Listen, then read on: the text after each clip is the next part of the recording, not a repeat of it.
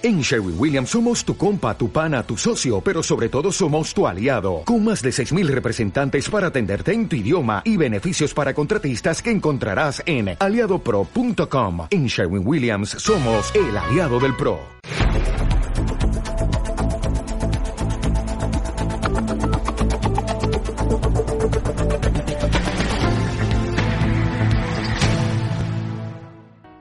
Feliz Nutridía, bienvenidos a la sección de noticias más importantes de salud en el mundo con información que beneficia a nuestras comunidades con datos científicos en psicología, nutrición, ejercicios e investigaciones importantes, siendo parte Nutrinación de la red informativa saludable. A continuación, la información de nuestros titulares. México prohíbe la venta de comida chatarra a niños. Veneno de abeja podría ayudar contra el cáncer. Crecen dudas del consumo de Splenda en dudoso beneficio. Sopitas instantáneas son peligrosas por ingrediente que afecta al cuerpo. Publican resultados de ensayos clínicos con vacuna rusa COVID-19. Nutricionistas piden que obesidad sea declarada una enfermedad. La Sociedad Argentina de Nutrición, SAN, define a la obesidad como una enfermedad crónica de altísima y creciente relevancia en el mundo, responsable de la diabetes tipo 2, hipertensión arterial, enfermedades cardiovasculares, cáncer, entre otros. Es por ello que la doctora Marielena Aguirre, médica de la SAN, ha señalado que existe un consenso en la obesidad en el cual requiere un abordaje en toda la sociedad para que se participe con las autoridades sanitarias nuevas políticas que beneficien a la sociedad. Asimismo, la doctora Lilia Cafaro, coordinadora del grupo de trabajo de la SAN, ha indicado que hay muchos signos que caracterizan la obesidad, ya que el exceso de adiposidad corporal o lo que es el aumento de la circunferencia de la cintura aumentan la mortalidad como también la hipertensión, displicencia y la resiliencia a la insulina entre otras. Es por ello que la asociación ha declarado que la enfermedad de la obesidad es muy compleja ya que intervienen diversos factores como la genética y ambiental, de los cuales son conocidos también la ingesta excesiva de energía y un estilo de vida sedentario sin medidas de antiobesidad, además de factores psicosociales como el estrés y la depresión. Una reciente publicación revisada por la revista Evidence-Based Medicine apunta hacia el uso positivo de la miel de abeja para mejorar los síntomas de infecciones del tracto respiratorio superior. URTI, incluido el resfriado común. La OMS ha declarado que considera la resistencia a los antibióticos como una de las mayores amenazas para la salud mundial, la seguridad alimentaria y el desarrollo de la actualidad, aunque también los resultados del metaanálisis fueron positivos en general, pero no concluyentes. Dos de los tres estudios que compararon la miel con el placebo indicaron un efecto beneficioso de la miel, pero en general no se han obtenido resultados con base sólida de evidencia a partir de las comparaciones de la miel con el placebo. Asimismo, las autoridades también concluyen que aunque los métodos de atención habitual variaron ampliamente entre los estudios, ya que fueron igualmente ineficaces. Asimismo, ha sido un problema en nueve de los estudios que fueron analizados como sujetos en los niños en los cuales realizaron este estudio, mientras que otros no emplearon miel pura, sino jarabes naturales basados de ella, combinaciones con hierbas o añadidos de leche y café han publicado los primeros resultados revisados por los ensayos clínicos de la fase 1 y 2 de la vacuna contra el coronavirus de Rusia, el cual ha sido llamado Sputnik V. Se publicaron estos mismos a través de la revista prestigiosa llamada The Lancet. Los resultados de los ensayos de 42 días han incluido cada uno a 38 adultos sanos, de los cuales tienen un buen perfil de seguridad sin efectos adversos graves. Entre los participantes se han dicho en un comunicado de prensa para The Lancet, Rusia ha enfrentado fuertes críticas cuando anunciaron ser la primera vacuna contra el coronavirus probada en el mundo para uso público incluso antes de que se completaran los ensayos de fase 3. Asimismo, también Rusia se enfrentó al escepticismo sobre la rapidez con la que se registró la vacuna y la falta inicial de datos científicos en torno a los ensayos clínicos. Naor Bartsev, subdirector del Centro Internacional de Acceso a Vacunas de la Universidad Yale Hawkins, que no participó en el caso de estudio ruso, pero sí revisó el informe diciendo de que el contenido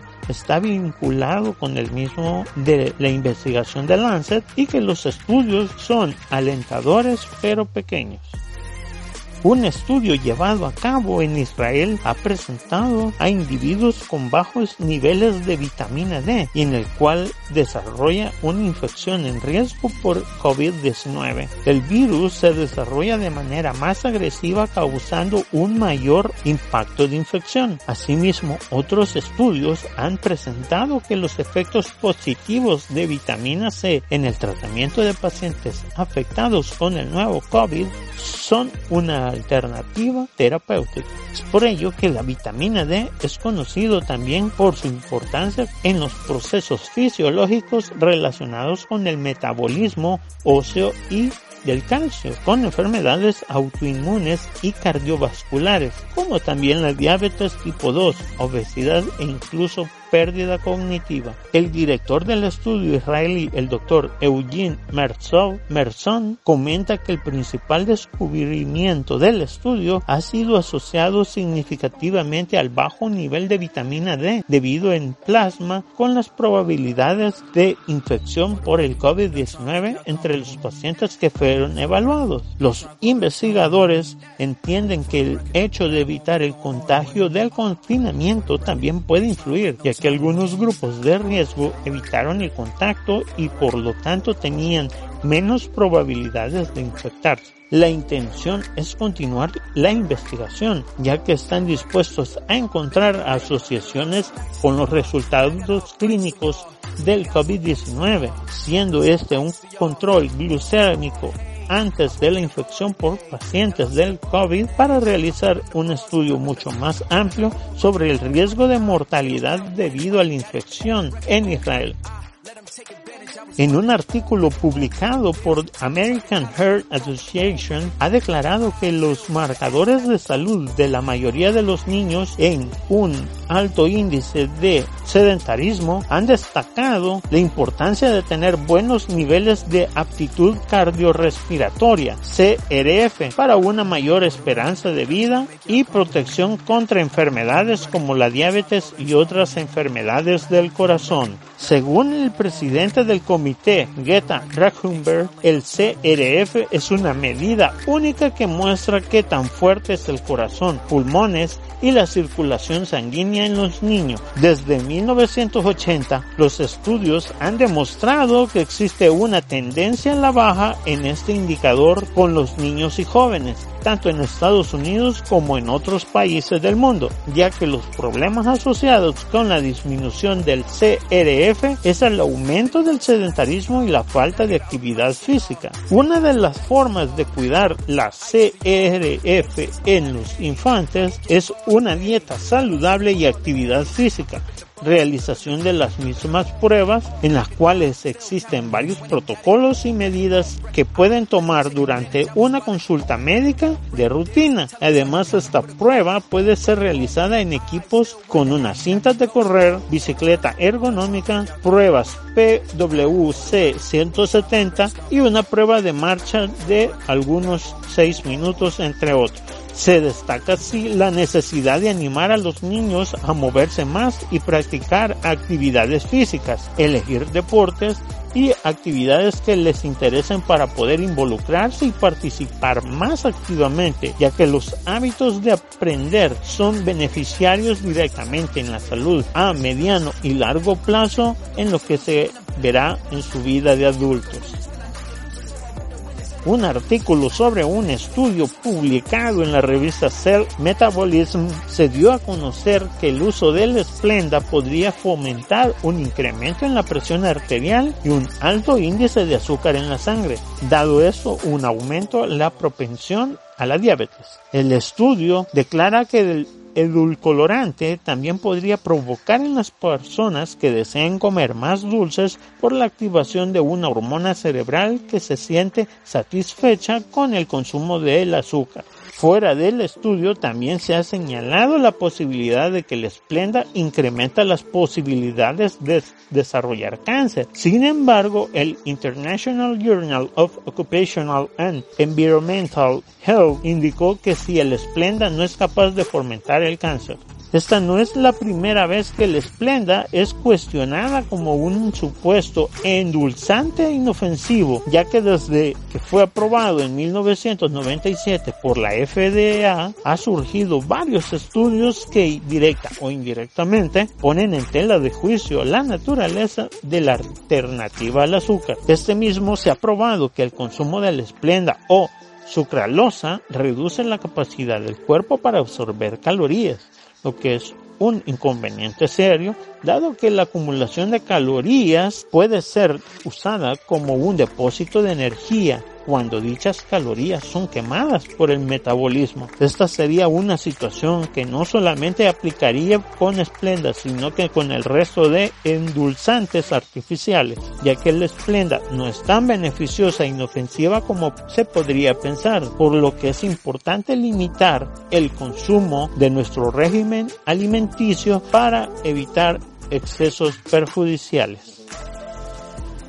Una investigación publicada en Nature Precision Oncology sugiere que el veneno de las abejas tiene un potencial para ayudar a combatir el cáncer. Su molécula presente es en el veneno puede inhibir el crecimiento de células cancerosas ya que el veneno de la Apis mellifera ha mostrado potencial en terapias médicas como el tratamiento del enzema. También se sabe que desde hace algún tiempo se tiene en investigación las propiedades antitumorales, incluido el melanoma. Sin embargo, hasta ahora no se ha comprendido el componente de cómo funciona contra los tumores a nivel molecular. Este estudio de laboratorio se ha centrado en su atención en ciertos subtipos de cáncer como el de mama, ya que genera un impacto de conocimiento de la afección que es extremadamente agresiva con opciones de tratamiento limitado, conocido este mismo como cáncer de mama triple negativo o TNBC. De ello, los científicos del Instituto de Investigación Médica Harry Perkins se centraron en la atención de la melitina, una molécula que constituye la mitad del veneno de las abejas y hace que sus picaduras sean dolorosas. No solo eso, sino que también la abeja usa la melitina para combatir sus propios patógenos, ayudándolos a tratar las infecciones de sus tejidos. Con el caso de la melitina, fue bloqueada con un anticuerpo las células cancerosas expuestas al veneno de abejas sobrevivieron. Esto demuestra que la melitina era de hecho el componente del veneno responsable de los resultados de los ensayos anteriores. Sin embargo, eso no fue todo. Los científicos se se han encontrado con otras sorpresas, ya que la melitina tuvo poco impacto en las células normales. A su vez, solo se dirigió específicamente a las células que producían una gran cantidad de EGFR y HER2. Analizado las capacidades de replicación a las células cancerosas en una versión sintética de melitina para ser trabajada en unas opciones futuras muy prometedoras. Científicos de la Facultad de Medicina de la Universidad de Washington han desarrollado un método que se dirige a combatir el virus SARS-CoV-2 causante del COVID-19. Aunque por ahora solo se han probado en laboratorios, los investigadores han planeado probarla posteriormente en humanos. Por ahora solo ha sido probado en laboratorios y posteriormente en campos que permitan ver la finalidad como un método método seguro y efectivo para prevenir la infección. En el nuevo estudio, los investigadores encontraron que la vía de administración nasal era particularmente efectiva en la nariz y el tracto respiratorio, evitando que la infección se apoderara del cuerpo. Para desarrollar la vacuna, los investigadores insertaron una proteína de pico del nuevo coronavirus, en el cual se basaba en ser el causante de ninguna enfermedad adicional como el resfriado común, siendo este el andenovirus, ya que transporta la proteína a la nariz, lo que se permite que el cuerpo monte una defensa inmunitaria contra el virus SARS-CoV-2 sin enfermarse. Además, otra innovación que este mismo ha generado es que la administración nasal de la vacuna incorpora dos mutaciones de la proteína de pico que se estabilizan de una forma específica que es más propicia para la formación de anticuerpos contra ella. Los investigadores administraron la misma vacuna por dos de las vías, siendo nasal e intramuscular, luego de comparar este mismo con su efectividad. Los resultados siguen de la inyección que se indujo a una respuesta inmune que previno la neumonía no provino de la infección en la nariz y los pulmones. Tal vacuna podría reducir la gravedad del COVID-19 pero no bloquearía totalmente la infección ni evitaría que las personas infectadas propaguen el virus. Asimismo, todo lo contrario, con la administración del fármaco vía nasal previno la infección tanto del, del, tracto respiratorio superior como del inferior, la nariz y los pulmones. Esto sugiere que las personas vacunadas no propagarían el virus ni desarrollarían infecciones en otras partes del cuerpo. Finalmente, no se debe olvidar que este estudio aún es prometedor y se están realizando todavía pruebas en laboratorio. La Organización Mundial de la Salud ha considerado a la obesidad uno de los principales problemas de salud pública global, ya que solo en Estados Unidos, según el Centro de Control de Prevención de Enfermedades, CDC, hay 13,7 millones de niños y adolescentes obesos, el 7,4% de los niños y adolescentes tienen un colesterol alto, siendo las niñas un promedio de tasa del 8,9% y de los niños un 5,9% ya que está generándose un fenómeno con los menores en un alto riesgo de padecer enfermedades de adultos y con estas condiciones ya diagnosticadas a largo plazo. Asimismo, el colesterol es una sustancia cerosa y parecida a la grasa que se encuentra en todas las células del cuerpo. El organismo necesita algo de colesterol para producir hormonas, vitamina D y sustancias que le ayuden a digerir los alimentos. Humano produce todo el colesterol que necesita, pero también se encuentran en los alimentos de origen animal como también las llamas de huevo, carne y queso. El Estado de México de Oaxaca ha prohibido la venta de comida chatarra y bebidas azucaradas a todos los niños en un intento por controlar y reducir una de las principales problemáticas de la salud de México, los altos niveles de obesidad y diabetes, ya que de uno de tres niños y niñas padece sobrepeso u obesidad. Oaxaca es el estado de México con la tasa de obesidad infantil más alta y la segunda tasa más alta en adultos. Asimismo, aproximadamente el 70% de la población mexicana tiene sobrepeso en comparación del 20% que lo tenía en 1996 según el estudio de la Organización para la Cooperación y el Desarrollo Económico. Esta nueva ley busca controlar la problemática prohibiendo la venta, distribución, promoción de bebidas azucaradas y comida chatarra a menores de edad, asimismo aplicada a máquinas expendedores en escuelas.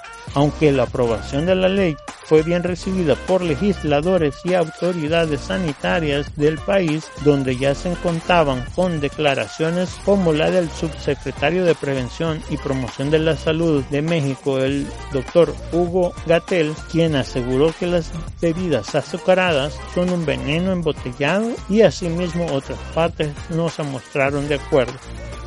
La Procuraduría Federal del Consumidor Profeco en México ha emitido una alerta por medio de redes sociales sobre la advertencia del peligro de consumir sopas instantáneas debido a que uno de sus ingredientes es capaz de afectar al cerebro. El glutamato monosódico es un ingrediente muy polémico ya que se utiliza en varios productos comercializables. Se trata de un compuesto que procede del ácido glutámico, en el cual es un aminoácido no esencial que se encuentra de forma abundante en frutas y verduras. Este aditivo es el responsable del llamado quinto sabor, en el cual se une a sabores básicos que son de tipo dulce, ácido, amargo y salado. Este mismo sabor en específico no cuenta con añadido de alimentos en el cual realiza su aroma y sabor, el cual interviene en la parte del cerebro que regula la saciedad y contribuye a obesidad, además de provocar toxicidad neuronal y hepática. En el mismo se menciona que el aditivo alimenticio es muy común en alimentos procesados, y que se trata de un concentrado que se extrae de plantas como el del betabel o de la caña de azúcar, cuya función en la industria es hacer que la lengua resulte más receptiva a los condimentos que ahí que se considere un potenciador de sabor a pesar de ser por sí solo un sabor desagradable. Asimismo, la organización mexicana El Poder del Consumidor ha mencionado que este ingrediente, el glutamato monosódico, inhibe centros de saciedad induciendo a comer vorazmente, además de ser neurotóxico. Entre la ingesta del glutamato monosódico también se ha visto una asociación con aumento de peso, ya que induce a una mayor ingesta energética. Además, el pronunciado de la Profeco declara que estas sopas no nutren y el sabor que aportan no es base de vegetal o carne, sino una serie de saborizantes artificiales que no son buenos para el organismo. Un laboratorio en Australia ha realizado pruebas en personas infectadas con el COVID-19 bajo un fármaco diseñado para pacientes con cáncer. Promac es un tratamiento que ha sido desarrollado durante 11 años por investigadores en ese país con pacientes de cáncer en los cuales los componentes principales del fármaco es una enzima extraída de la piña, de los cuales se sabe que es una fruta amplia de variedad de vitaminas de A variados en B 1, B3, B6, B9 y otros, también minerales y enzimas como la bromelina. Estos nutrientes colaboran para fortalecer la inmunidad y ayudan a eliminar la inflamación del cuerpo. Según los investigadores del fármaco, Dr. David Morris, la idea de usar la enzima ha surgido luego de observar en pruebas de laboratorio se tenían mejor resistencia a las enfermedades gastrointestinales. Estos resultados del laboratorio demostraron que el nuevo fármaco hace un pico del COVID-19 sea ineficaz, evitando que infecte otras células. Esperando que los resultados muestren que el tratamiento puede limitar el COVID-19 en la nariz y garganta, podría también prevenir la infección pulmonar y evitar que los pacientes transmitan el virus a otros. Este fármaco podría tener variedades de efectos según en el laboratorio australiano. Si la persona infectada toma este fármaco poco después de los primeros síntomas de la enfermedad, podría proporcionar una forma muy segura y eficaz de salvar vidas, proteger a trabajadores vulnerables, prevenir hospitalizaciones y hacer que las personas infectadas vuelvan con su vida cotidiana. Por el momento se están desarrollando en ensayos con pacientes infectados en hospitales de Melbourne y si se logran confirmar los resultados de forma positiva, podrían empezar a aplicar el tratamiento en finales del año 2020. Gracias NutriAmigos por conocer la información de las noticias más relevantes de salud, psicología y nutrición. Les invitamos a seguir todo nuestro contenido saludable en todas las redes sociales con el hashtag NutriNoticias. Suscríbete e invita a tus colegas y NutriAmigos en ser parte de la comunidad más saludables del mundo. Gracias por tu preferencia y ten un feliz NutriDía.